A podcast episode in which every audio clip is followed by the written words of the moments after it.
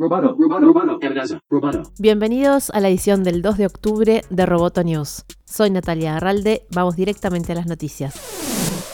La Unión Europea planea obligar a las grandes empresas tecnológicas como Google, Facebook, Amazon y Apple a compartir sus datos de clientes con rivales más pequeños, según un primer borrador del reglamento de la Ley de Servicios Digitales que está preparando, al cual tuvo acceso el diario Financial Times. El documento incluye unos 30 párrafos con prohibiciones y obligaciones. Entre ellos está también la limitación de los fines para los que se podrán usar los datos. Sugiere también que se puede prohibir a las Big Tech el dar un trato preferencial a sus propios servicios en sus sitios o plataformas en detrimento de sus rivales y que no se debería permitir a las empresas preinstalar sus propias aplicaciones en dispositivos de hardware ni obligar a otras empresas a preinstalar exclusivamente su software. La vicepresidenta Marguerite Vestager y el comisario Thierry Breton anunciaron en febrero su intención de lanzar su ley de servicios digitales a fines de este año. Esta es una de sus seis grandes prioridades políticas para no quedarse al margen de Estados Unidos y de China. China.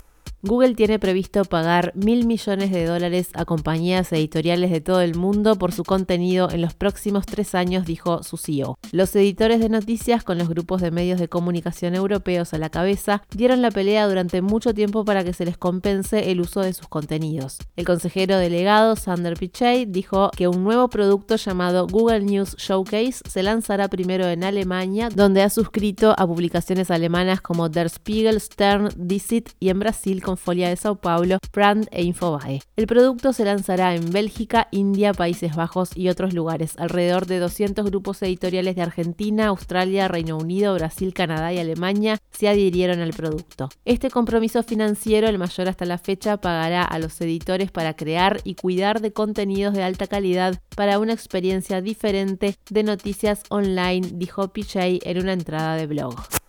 Facebook prohibió la publicación de anuncios que hagan referencia a un supuesto fraude electoral en las elecciones de Estados Unidos o que insinúen que el resultado de los comicios es ilegal. También cualquier contenido que critique o que ataque los métodos de votación. La compañía anunció las nuevas reglas que se aplican tanto en Facebook como en Instagram en una entrada de blog. La medida llega después de que el presidente de Estados Unidos, Donald Trump, dijera en su debate electoral con Joe Biden que la elección presidencial del 3 de noviembre estará arreglada de que se expresara que el fraude ya está ocurriendo. Facebook ha sido duramente criticada en el pasado por negarse a revisar de forma más exhaustiva algunos anuncios políticos y por permitir la publicación continua de noticias falsas.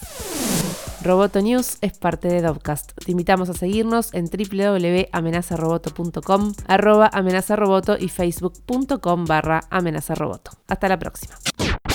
Roboto News.